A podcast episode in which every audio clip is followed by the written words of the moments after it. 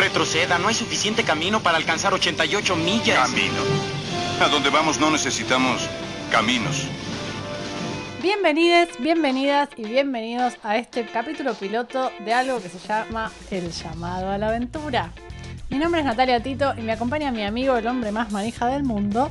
Mi nombre es Axel, soy bastante manija y me alegra mucho estar en este primer piloto de nuestro querido podcast. ¿Cómo estás, Nati? ¿Todo bien?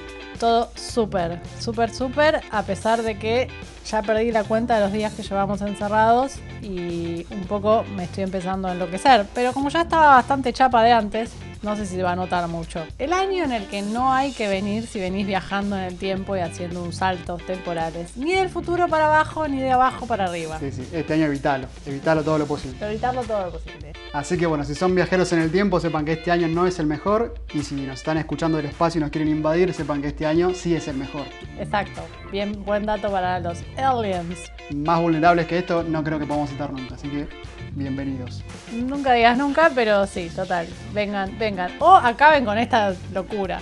O se copan y nos tiran tipo la vacuna del más allá, o acaban con todo esto y ya está.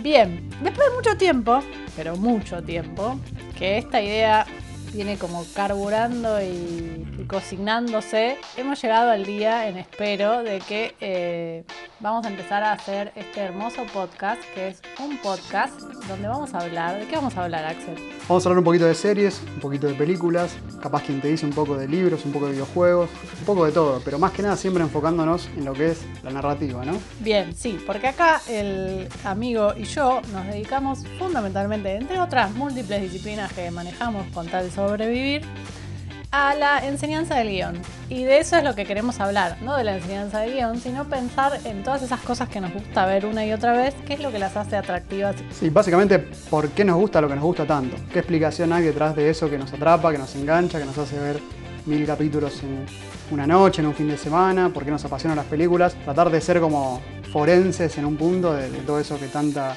alegría nos da y ver por qué, ¿no? Y tratar de enseñar un poquito quién te dice por qué no. Espectadores forenses, sí. Bueno, y ahora en este primer episodio piloto, ¿de qué vamos a hablar?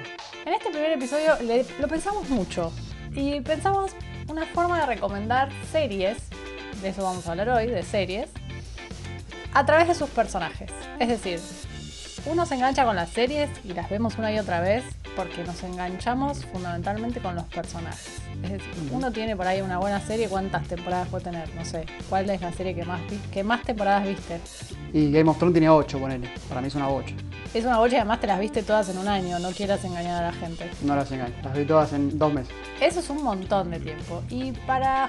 Piensen en cantidad de horas, ¿no? No sé. ¿Y cómo nos enganchamos con eso? Nos enganchamos porque nos encantan y nos apasionan los personajes y las aventuras en las que se van a meter esos personajes. Entonces pensamos cómo encarar este primer episodio piloto recomendando series para que puedan ver en esta pandemia que nos aqueja, pero al mismo tiempo pensando un poquito cuáles son esos personajes que nos fascinan y quiénes quisiéramos que nos acompañen en distintas situaciones. También, ojo que puede pasar al revés. Por ejemplo, me pasa mucho con la serie de La Casa de Papel, que la verdad me interesa mucho lo que es el tema, la fotografía, la historia en sí. Y me pasa algo, no sé si vos la viste, sobre todo la última temporada que subieron ahora, con el personaje principal, alias Tokio, que necesito que alguien tipo la baje. Perdón a todos los fanáticos, pero necesito que en algún momento alguien la baje ese personaje para de hacer cosas mal. Y creo que es un creo que es un buen ejemplo de cómo un personaje que no genera empatía puede hacer que en un momento diga, bueno, esta serie todo bien, pero no la voy a ver más, sinceramente. Por más que me interese todo lo demás, me hace mucho contrapeso. O puede ser capaz lo contrario, que la serie pone no esté tan buena, pero hay algo en el protagonista, o en los compañeros, en el antagonista o quien sea, que sí te engancha y sí te hace darle más oportunidades y seguir viéndola. Así que coincido con vos en que es súper importante. Bien, de la mano de lo que acabas de decir, me parece que eso explica por qué somos amigos. Yo eh, no vi La Casa de Papel y no vi La Casa de Papel justamente porque le di play al piloto cuando todo el mundo hablaba de La Casa de, de Papel y llegué a esa escena, infame escena de Tokio caminando en tacos con una ametralladora en el hombro, como si fuera, no sé, en un desfile de Milán. Y yo dije, esto yo no me lo creo, pero ni remotamente rajá de acá. Tomátela, flaquita. ¿Quién sos? La serie es un compilado de momentos así. No pude, no lo, no lo soporté. No soporté el código, no me lo creí, no le creí a ella, no le creí nada. A veces uno dice, capaz que me pasa a mí, capaz que uno dice a mí el personaje no me genera nada. Pero no, porque la verdad que lo hablo con un montón de gente, ahora te sumás vos también, y es una cosa universal. Y hasta te hace preguntar, ¿no hay un, un focus group o algo en, en Netflix que digan, este personaje no estaría funcando? Y al contrario, cada temporada lo refuerzan y lo hacen más vueltero y más complicado y más desagradable para, para el usuario, digamos. Parece que no. Pero también hay un punto en que la serie llega a un punto tan exitoso que medio que ya no importa nada y hacen cualquiera, pero bueno, eso será para otro, otro episodio. del También podcast. puede tener que ver con que efectivamente haya un focus group y haya un porcentaje de gente que conectó con ese personaje. Digo, tampoco uno tiene el dueño de la verdad. Yo no conozco ninguno, ¿eh? por eso, por eso hay- No, yo, Pero sí. yo tampoco. Yo tampoco, pero puede ser. Eh, sí explica un poco esto que de- queríamos hablar, que es un poco de esos personajes de los que te enamorás. Esos personajes con los que harías que, que querés ser amigos, con los que querés tener una aventura, en el sentido de entrar en una isla desierta y tener una aventura, y en el sentido de tener una aventura romántica, ¿por qué no? Esos personajes que si tuvieses una hipótesis o un eh, escenario hipotético quisieras compartir esos momentos. A partir de esa premisa es que pensamos un poco de qué íbamos a hablar. Cómo recomendar series de los que, a nuestro criterio, por supuesto, em, se van a enamorar de los personajes por distintas razones. ¿Correcto, Axel? Correcto. Bien, entonces, para plantear eso, lo que se nos ocurrió es hacer una suerte de, de quiz test, serie de preguntas para compartir y vamos a arrancar con la primera, que sería la siguiente. ¿Con qué personaje querrías quedar varado en una isla desierta? Bueno, yo voy a ir para el lado de The Walking Dead. Por si alguno está muy colgado o estuvo en coma desde el 2010 para acá, The Walking Dead trata sobre un sheriff que en un tiroteo queda en coma y despierta en un mundo post-apocalíptico lleno de zombies. La serie cuando arrancó fue un éxito rotundo y todo el mundo la amaba y hoy por hoy la mitad del mundo la sigue amando, yo me meto en esa bolsa y la otra mitad la dejo de ver, la odia y la, y la escupe si la ve caminando por la calle. Véanla porque está muy buena, después vamos a hablar un poquito más seguro, pero voy a rescatar un personaje de ahí que es el personaje Daryl Dixon. Yo sé que vos no ves The Walking Dead porque un poco te da miedo, Pero a Daryl lo conozco perfectamente. pero a Daryl lo conoces vos y toda la platea femenina sobre todo, pues muy fachero Daryl, muy fachero. Y es un personaje que la tiene atada con todo lo que es el tema de sobrevivir, rastrear eh, gente, cazar animales, supervivencia. Tiene la contra que es un poco inestable, en una de esas capaz te descuidas y medio te traiciona, medio que es un bajón, porque capaz que te matan. Pero bueno, en una isla desierta también hay que tener un poco de, de entretenimiento, porque si no, ¿qué vas a hacer? Bien, me gusta. Eh, ah, quiero aclarar que sí, que es cierto, no vi Walking Dead. Es en realidad men- mentira, o sea, vi una temporada y media de Walking Dead hasta donde me dio la, eh, la crisis nerviosa porque me dan mucho miedo los zombies y no... Claro, la, la vio atrás de un sillón, pero la vio la primera. Claro, real. Me dan mucho miedo los zombies. Mal, no lo puedo manejar. Así que la amiga Nati está perdiendo una gran serie por una fobia a los zombies. No me juzguen, es así. Yo quisiera, si tuviese que quedar en una isla desierta, es un poco un obvio el que voy a decir, la verdad, para los Sí, que sí. vieron la serie que voy a mencionar. Y si te conocemos más todavía. Sí, bueno, claro. Pero mm, no importa, lo voy a decir igual porque como es una serie del 2004 y mucha gente ya no la vio, entonces es un buen plan recomendarla. Yo en una isla desierta quisiera quedarme con Jack Shepard, es decir, Jack de Lost. Básicamente porque eh, Lost es una serie de un montón de gente que queda varada en una isla desierta. Bueno, no tan desierta, después de todo. Hay como muchas, muchas cosas, incluidos osos polares. Y lo que tiene el personaje de Jack, que es muy magnético, o sea, la serie arranca con un plano de él abriendo su ojo y va a terminar muchas temporadas después con un eco, un espejo de eso. Jack es un personaje que es puro corazón. Jack es un médico, cirujano, o sea que para estar en una isla desierta en el que te estrellaste con un avión pareciera un buen plan. Tener un médico cerca siempre es un buen plan en cualquier serie media rara. Exactamente, como ahora que aplaudimos a los médicos a las 9 de la noche. Em, en ese momento eh, también era un buen plan tener a Jack de Lost en, en la isla. Es un personaje que está pensado y que me parece que está muy bien casteado. El- la- lo hace Matthew Fox. Es un personaje, como decía, que es puro corazón. O sea, que está moldeado por el deseo constante de estar a la altura. Es decir, es un personaje que tiene un daño y un dolor muy fuerte que es la sensación, esto se va a ir revelando a lo largo de la serie, la idea es no spoilear demasiado, pero para que se entienda lo interesante del, personaje, es eh, que estar siempre tratando de estar a la altura de lo que su padre esperaría de él. Es decir, es un tipo, porque además no es un joven, es un tipo de más de treinta y pico de años, que de alguna manera arrastra la sensación de no haber nunca sido suficiente para el padre. Una cosa muy de compleja en términos psicológicos. Lo que hace que el personaje esté todo el tiempo queriendo ser, dar lo mejor, ser el mejor, pero sin, sin plantárselo en esos términos. Es el tipo que quiere, que no es, no quiere ser el líder, pero es el mejor líder alrededor, porque justamente no lo desea. Un líder natural, digamos. Claro, es un líder exactamente. Eh, además de, como ya dije, es un médico y para una isla desierta parecería ser lo mejor. Y sí, ok, tiene un temita con el alcohol. Bueno, ¿quién no tiene un defecto en la vida? Por suerte en la isla desierta no deberíamos tener demasiado alcohol, por lo tanto por ahí no, después de pasada la, abstinencia, por ahí la cosa mejora. En la isla Lost igual podía haber cualquier cosa, ¿eh? así que... No, yo hablo de la isla desierta hipotética en la que me quedaría atrapada con Jack de Lost, no la isla de Lost, que claramente... Nuestra isla no fantástica, digamos. La- exacto. Bueno, es eso, es un personaje muy interesante que es un poco la representación de todos los personajes de Lost, que son todos personajes muy interesantes, muy, da- muy dañados, que atraviesan eh, y recorren un poco esos daños que ellos tienen. Por eso la recomiendo a la serie y a partir de Jack. Bien, segunda pregunta, compañere. La segunda pregunta es, ¿qué personaje te gustaría que te acompañe en un apocalipsis? Uf, divina, divina para este momento, que no sabemos si estamos en una pandemia o el apocalipsis, todavía no está chequeado. Para la teleaudiencia somos dos personas muy, muy fanáticas de la ciencia ficción y lo fantástico, ¿eh? porque de repente capaz que, que no nos conocen, para que se vayan armando un perfil de lo que son nuestros consumos más habituales. Así que estas preguntas para nosotros son lo normal. Totalmente, sí, y además es como propio de cualquier friki del audiovisual, o sea, nosotros.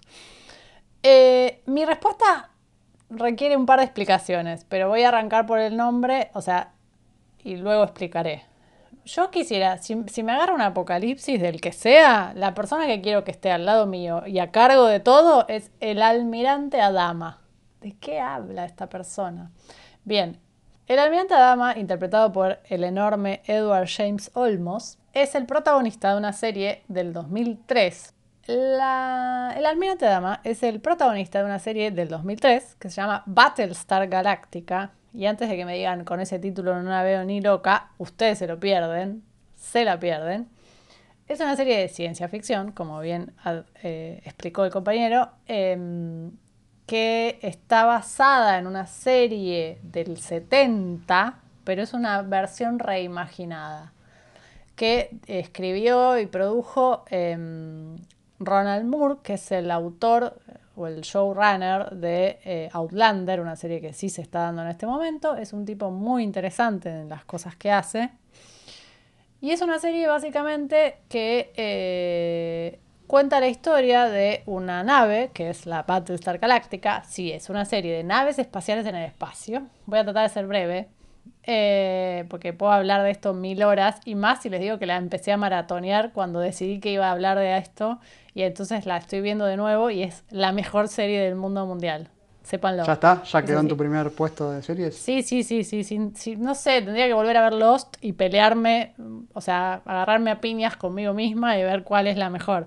Conflicto interno con uno mismo. Total, pero si no es la primera es la segunda y si no es la segunda es la primera, o sea, es buenísima. Es una serie, como decía, en la que el almirante Adama, que en este momento no es almirante, es comandante, me parece, eh, es el- un tipo en sus cincuentas, diría, que comanda una nave espacial de la flota, flota colonial, es así, en un universo que no sabemos si tiene relación con el nuestro, en principio no. Hay como 12 planetas, 12 planetas eh, de humanos, las 12 colonias se llaman. Y este tipo comanda una nave y se está por jubilar. Él y la nave, o sea, la nave es vieja, vieja para la tecnología del momento, y él es un tipo grande y ya está por jubilar y la están por decomisar la nave y a él. Y en ese contexto le cae un apocalipsis. El coronavirus. Sí, más o menos, no. Trompetas en el cielo de la noche. El apocalipsis que le cae es que Ellos, esto es complejo de explicar, ellos son los humanos. Hace 50 años atrás crearon la inteligencia artificial. No tal pie, no hay que crear inteligencia artificial y mucho menos robots con inteligencia artificial. Si algo aprendimos de Terminator 2 es que no va eso, no va para ningún lado. No, la gente quiere seguir haciendo esto y si no me creen, busquen videos en YouTube de la Boston Dynamics y les va a dar un infarto. Yo los vi y medio que no dormí bien esa noche. No, no, es imposible dormir bien después. Bueno, entonces, los humanos cometieron ese error hace 50 años, crearon la inteligencia artificial, la inteligencia artificial se reveló como corresponde, hubo una guerra, los humanos ganaron medio ahí y los robots desaparecieron. Los robots se llaman Cylons.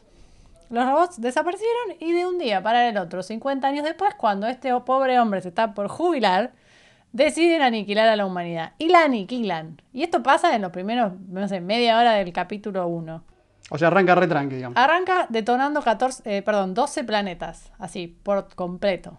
Y este tipo es el que sobrevive junto con una serie de naves y es el, el tipo que queda a cargo de llevar a la humanidad o salvar a lo que queda de la humanidad escapando de los Cylons, que están muy decididos a aniquilar a la humanidad, mientras tiene que resolver un montón de cuestiones de índole sociales, culturales y políticas. Por eso es una serie que a mí me fascina, porque no es una serie de, gente, de naves espaciales a los tiros, que igual me encantaría porque me gusta, sino que es una serie que tiene un trasfondo social, que hace una reflexión sobre la, sobre la humanidad y la forma en que nos operamos entre nosotros, que es sumamente interesante. Y este personaje es como el, la voz de la experiencia, el hombre que se ve obligado a liderar una resistencia a pesar de que se estaba por jubilar, pero que además peleó en la guerra anterior, entonces conoce al enemigo, eh, desconfía de la tecnología, tiene como toda una cuestión de vinculación familiar en la serie porque su hijo es también parte del ejército.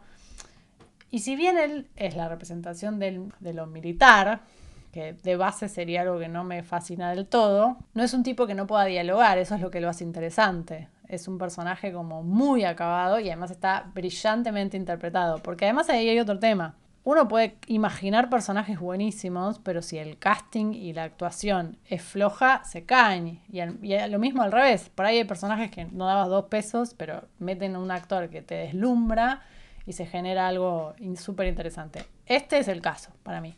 O sea, el personaje es buenísimo y está casteado brillante. Tiene uno de los mejores discursos épicos y motivadores de Apocalipsis de la historia de la televisión. A lo Maradona, digamos. Sí, total. Nada, hablé un montón. Eh, perdón. No, me, interesa esto que, que, mencionabas, no quiero que quede en el aire, de mm, cuando una serie tiene una carcasa, por así decirlo, de algo, como en este caso naves espaciales, o bueno, nosotros consumimos, como decía antes, mucho de esto, naves espaciales, viajes en el tiempo, dragones, caballeros, apocalipsis, pero detrás de eso hay algo, creo que eso es lo interesante, eh, saber diferenciar el, qué del cómo, del qué, qué, se está hablando en el producto, y bueno, después cómo lo, lo edulcoramos o lo maquillamos para que sea, digamos, de consumo masivo, digamos.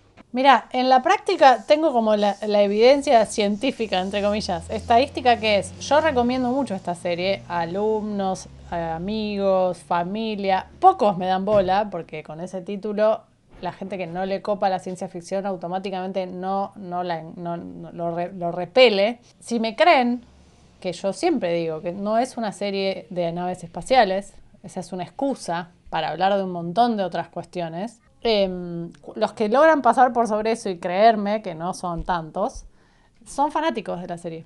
Porque la serie es muy buena, es, eh, es eso, tiene un contexto de ciencia ficción, un contexto de naves espaciales, pero en realidad es una serie política. Es una serie de política, es una serie de, de, las miserias de la humanidad, de los vínculos familiares, o sea, tiene de todo, está muy bien. Bueno, Battlestar Galáctica, anotar, anótensela, Voy a ser un poco repetitivo, pero la verdad es que las dos preguntas venían muy parejas para mí. Y voy a ir por Rick Grimes, que es, como decía antes, el superviviente principal de la serie de Walking Dead. ¿Por qué? Porque, lo voy a linkear, me viene perfecto lo que dijiste hace un momento, lo voy a linkear con eh, de qué habla cada serie. The Walking Dead, para los desprevenidos, para los distraídos, puede ser simplemente una serie de zombies, pero, pero, pero, realidad habla de otra cosa. Habla de las miserias más profundas que tenemos las personas, los humanos, los conflictos que hay entre las personas, entre la sociedad y qué pasa con todo eso cuando se eliminan, digamos, todas las barreras de la ley, del orden, de la fuerza pública, etcétera, etcétera, etcétera. Entonces, de repente tenés en The Walking Dead un grupo de gente, varios grupos de gente, que realmente necesitan sobrevivir y a veces eso implica ir chorearle comida al otro, matar al otro, abusar de alguna forma del otro, pasarle por encima, en un capítulo con un tanque de guerra literalmente por encima. Y por supuesto, uno está en el grupo de, de este personaje, de Rick Grimes, los que, entre comillas, podemos denominar como los buenos de la serie. Ahora, ¿qué pasa cuando el personaje principal, que tiene a su familia a cargo, tiene que protegerlos a toda costa, cueste lo que cueste? De repente vamos a ver que él hace cosas que en otro contexto serían repudiables, moralmente cuestionables, e incluso son muy parecidas a las que hacen los antagonistas de él en la serie. Por lo cual me parece que ahí está, digamos, lo interesante y lo brillante de Walking Dead. Cómo está diseñado para que ya en un punto uno mismo desactive sus propios filtros de moral y diga, no, este personaje tiene que hacer esto, no le queda otra. Cosa que en la vida real uno no haría ni de casualidad ni tampoco lo avalaría. Y a todo esto Rick Grimes es, digamos, era un sheriff, no es, digamos, arbitrario, no es que era un dentista, era un agente de la ley y en este mundo va a ser representado como lo último que queda de la ley. Así que me parece súper interesante, me parece que la gente que menosprecia la serie, con, con razón porque tiene puntos muy bajos, debería capaz ver un poco más y fijarse, como decías vos correctamente con la política en Battlestar, de qué se está hablando acá. Se está hablando de otra cosa, se está haciendo una crítica, se está haciendo una reflexión. Y me parece que el personaje de Rick Grimes es muy representativo de eso y si de repente nos invaden los zombies, estaría bueno tenerlo cerca. No, totalmente. Yo, como te decía antes, vi una temporada y pico. Es una serie igual que Battlestar Galactica que monta un escenario de género, digamos, de zombies, con los códigos de la del zombie en sí, pero que eso se usa para hablar de otra cosa, que eso es una metáfora de un montón de cuestiones, y entonces hay, pasa mucho eso, ¿no? Con, la, con los productos culturales audiovisuales, no solo con las series que uno tiene que poder pasar por arriba de algunas cuestiones para apreciar exactamente de qué están hablando. Obvio que te tienen que gustar las series de zombies o los zombies para verlas, si no yo la hubiese seguido viendo. Lo que pasa es que a mí posta me da mucho miedo. Aparte, en un momento, no sé, ya no recuerdo en qué temporada bien, pero de repente sin que te des cuenta, los zombies un poco que desaparecieron. Como que ya no aparecen tantos o por varios capítulos no aparecen y uno sigue muy enganchado viéndola. Y eso responde a que la construcción de todos los personajes es muy sólida. De hecho, cuando esos personajes dejan de ser tan sólidos, parece el encanto una vez más. Pero digamos, ahí está la gracia. Se la vende como una serie de zombies, o en caso de Battlestar, una serie de naves espaciales, cuando en realidad no lo es. En el fondo no le está hablando de otra cosa. Me parece que ahí es donde está la mano de, de los buenos autores. Bien, ahora sí, vamos a la siguiente pregunta, que es básicamente, ¿con qué personaje irías a conquistar el mundo? Acá coincidimos de una, sin pensarlo. Sin dudas, pero sin dudas. Si a mí me dicen, mira, vas a conquistar el mundo, mañana arrancamos la conquista del mundo. Tenés que elegir a un lugarteniente. ¿Qué hacemos? Te dicen, tenemos a Juan Domingo Perón, tenemos no sé, a San Martín y tenemos a Daenerys de la Tormenta. ¿Qué hacemos? Olvídate, ya, ni dudas. ¿Qué duda cabe? Yo, sin dudas, a conquistar el mundo iría con Daenerys. Vengan esos dragones. Totalmente. Eh, en este punto estamos muy de acuerdo con mi amigo. Em, por suerte, yo que leí los libros de Game of Thrones entre la temporada 1 y la 2, te digo que soy muy fanática. Y sí, la verdad que me parece que el personaje de Daenerys Targaryen es un personaje muy magnético, es un personaje que tiene muy... O sea, ubicándola en contexto, es una de las protagonistas de Game of Thrones, en una serie coral donde hay muchos personajes, un poco como todas las que yo mencioné, que son mis favoritas básicamente, Lost, Game of Thrones, Battlestar Galactica, son todas series corales, eso quiere decir que son series con muchos personajes, no hay un único protagonista. Y que a veces por mucho tiempo no se tocan entre sí, o sea, hasta que Daenerys se cruzó con el resto del elenco, pasó un rato bastante largo. Exacto. Cada uno lleva su, su, su aventura, pero en el caso de Game of Thrones pasa algo muy obvio y muy claro, que la serie se llama Juego de Tronos, y cuando ves el capítulo 1 tendrás que no hay muchos tronos, sino que es un trono, que es el que todos quieren. Entonces, básicamente la cuestión de la conquista del mundo está dentro de la- las raíces y la base de la serie. En ese universo, el personaje de Daenerys es un personaje que crece muchísimo, o sea, que arranca muy abajo y termina muy arriba, porque vamos a omitir el final de la serie, que a pesar de que la estamos recomendando, no nos gustó. Pero eh, para otro capítulo eso. Entonces, decía, es un personaje que empieza muy abajo en términos de poder. Es una serie que habla del poder, entre fundamentalmente, una serie que habla de lo que tenés que estar dispuesto a hacer y a perder con tal de obtener ese poder.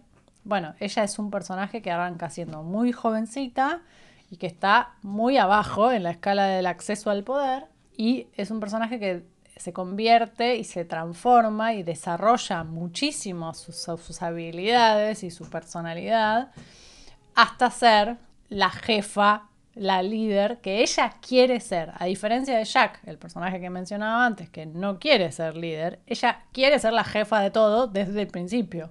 Lo que sucede es que tiene que encontrar el camino para eso. Le sumo a eso que no solo eh, arranca muy abajo en la escala de- del poder, sino que también su personalidad y sus ambiciones también son un poco diferentes al principio. ¿Por qué? Porque ella arranca siendo realmente una niña, porque es una, chica muy joven al principio, abusada por el hermano, porque el otro tipo, que después la venden a un, a un jinete y que esto que el otro, es eh, poco más que un objeto, una cosa en la trama. Y yo creo que a partir de, bueno, lo digo, eh, a partir de la muerte de, de, de Khal Drogo, yo creo que a raíz de la muerte de este personaje, ella entiende que la líder tiene que ser ella. Sumémosle que tiene dos drago- tres dragones. Mirá si no va a tener ganas de, de salir a conquistar el mundo. Lo interesante del personaje no solo es que ella quiere ser líder, desde el principio lo tiene clarísimo, y la, la cuestión es el periplo la aventura de cómo lo va a lograr, sino que ella además tiene un problema central como personaje que es la culpa por lo que han hecho sus antepasados. La familia que reinó durante mucho tiempo y que cayó en desgracia cuando se volvieron completamente locos y empezaron a tener actitudes eh, déspotas y asesinas y criminales. Y ella no quiere volver a eso. Ella no quiere ser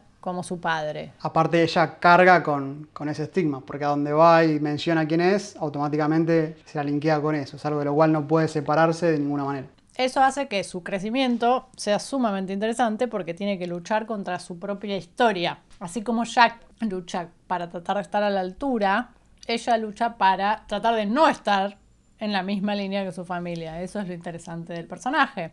Y eso la va convirtiendo en un personaje muy fuerte, conflictuado, que por supuesto tiene tres dragones y eso es muy canchero, pero que la hace muy interesante. También hay algo que vale mucho la pena destacar, que es el tema del verosímil, ¿no? Para el que alguno capaz no sabe, el verosímil es, eh, digamos, lo que hace creíble una historia, no forzada, no tirada de los pelos, pero en nuestra amada y querida serie, hasta el final por lo menos, todo el tiempo está muy bien justificado, muy bien construido, eh, digamos, el crescendo de ese personaje y cómo se va convirtiendo en lo que, repito, hasta casi el final termina siendo.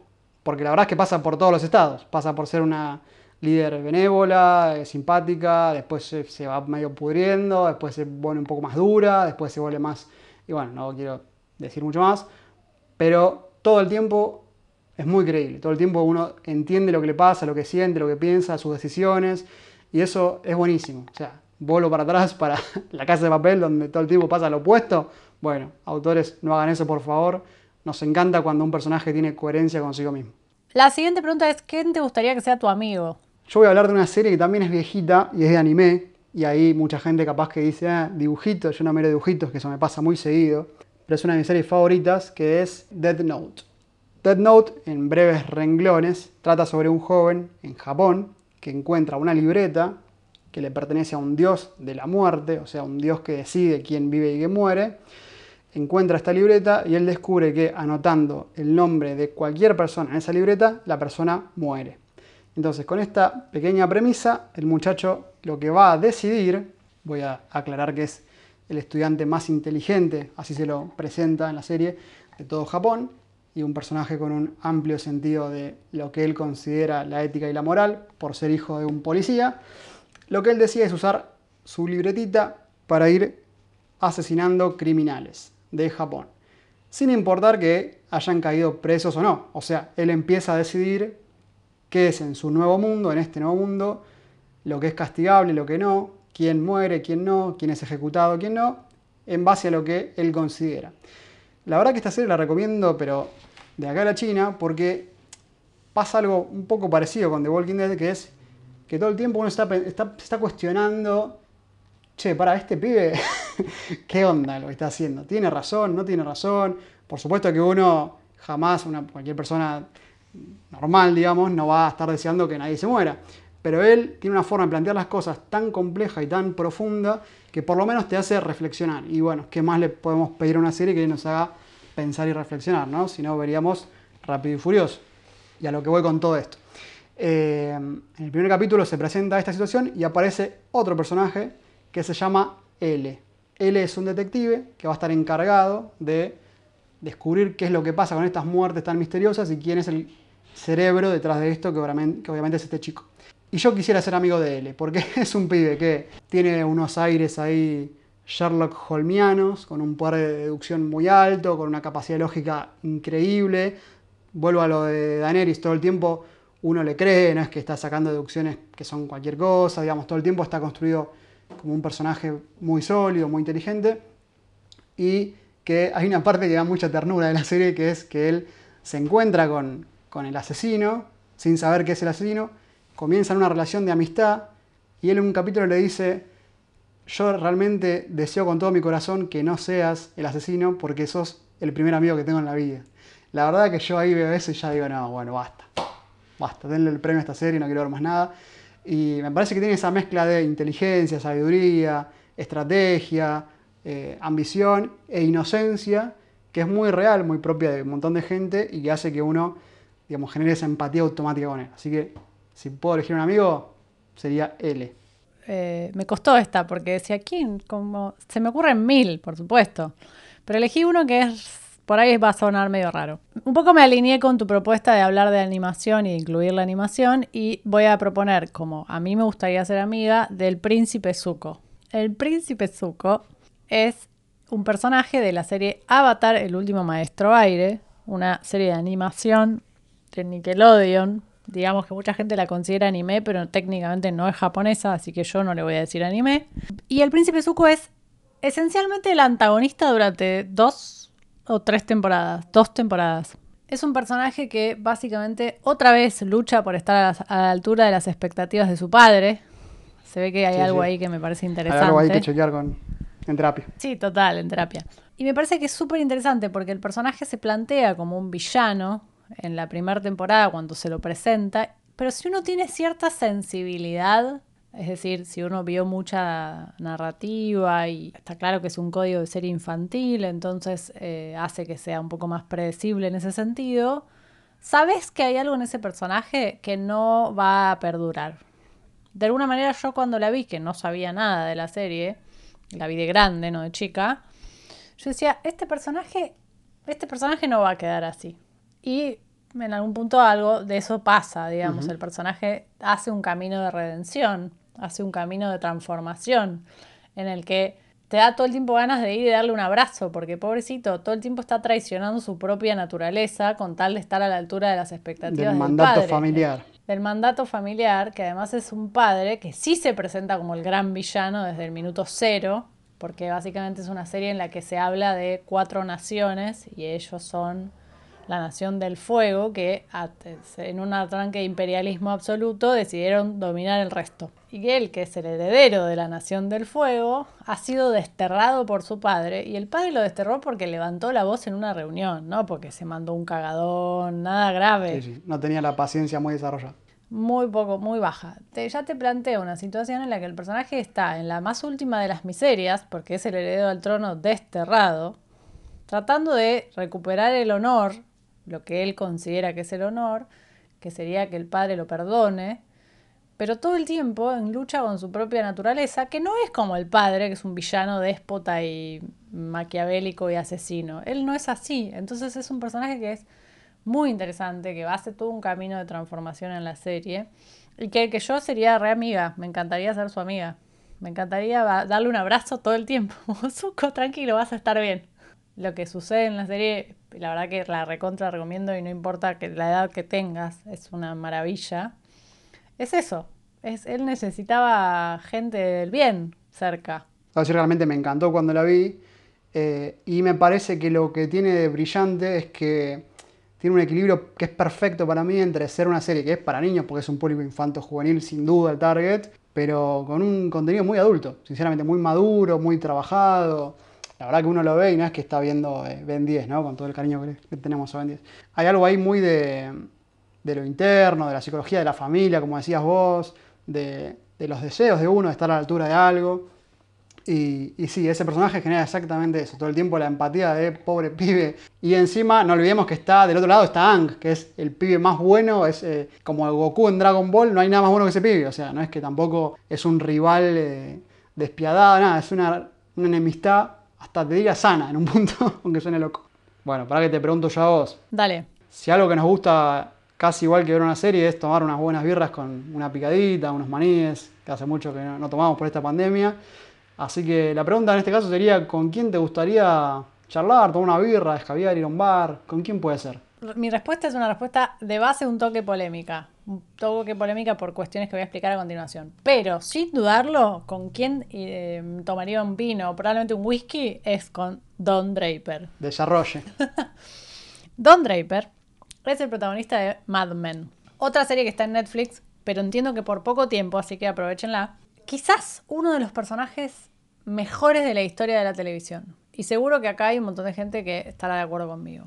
Don Draper es el protagonista de esta serie Mad Men, una serie que está ubicada en los años 60 en Estados Unidos. Se ubica básicamente en el desarrollo de una agencia de publicidad de esa época y Don Draper es el, como el creativo más creativo de todos los creativos, el jefe de esa área.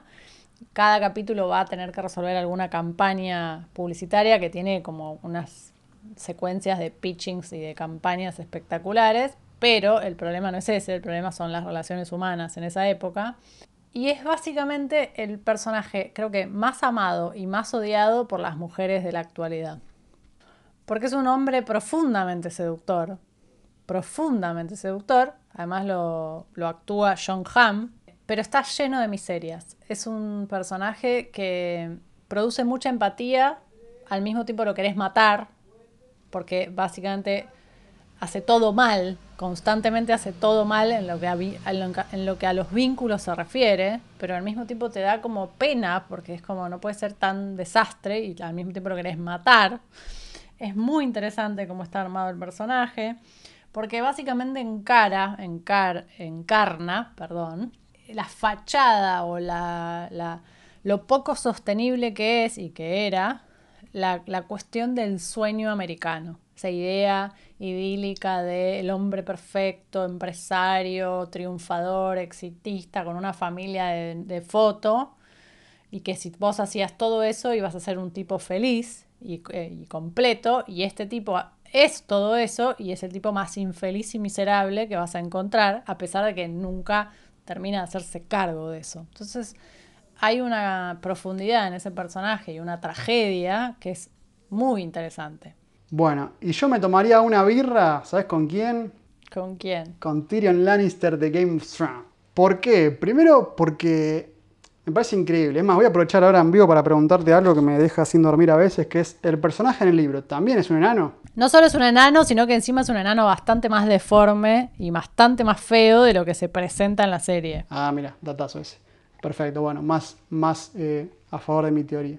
Bueno, el tema es así, me parece que hay, incluso si uno de repente quiere buscarle un paralelismo entre él y, y por qué no Daenerys, ¿no? Dos personajes menospreciados, segundeados, en un segundo plano, qué sé yo, con dificultades, en el caso de Daenerys, que era un, como te decía antes, una especie de objeto del hermano y del esposo, y este tipo que, que al principio no corta ni pincha ni nada, simplemente escabia y escabia, escabia, más no poder, digamos, y se dedica básicamente a la lujuria, y cómo termina convirtiéndose en, hablo de la serie para no meter la pata en los libros, en un personaje extremadamente importante en, en la serie, muy cercano a Daenerys, a un montón de otros protagonistas, y creo yo autor de una de las mejores frases de, de la historia que es yo simplemente bebo y sé cosas. Así que Tyrion tranquilamente podría ser amigo mío y podríamos ir a tomar birras cuando él quiere. una serie para mí es muy, muy diferente de, de, una peli en el sentido de que es algo que está vivo para mí. Todo el tiempo eh, puede cambiar en base a lo que la gente responda positivamente, negativamente. Bueno, los dos sabemos, todos sabemos que un guion de una peli lo arrancás, lo cerrás, se proyecta y bueno, estás a la buena de Dios y a la gente le gusta o no y se acabó ahí. Pero una serie tiene eso de ir mutando y creo que bueno, claramente como vos decías, lo más visible siempre son los personajes, quién se queda, quién se va, quién tiene más protagonismo, menos protagonismo. Así que parece que el público en parte también es un poco coautor de, lo, que, nos gusta ver.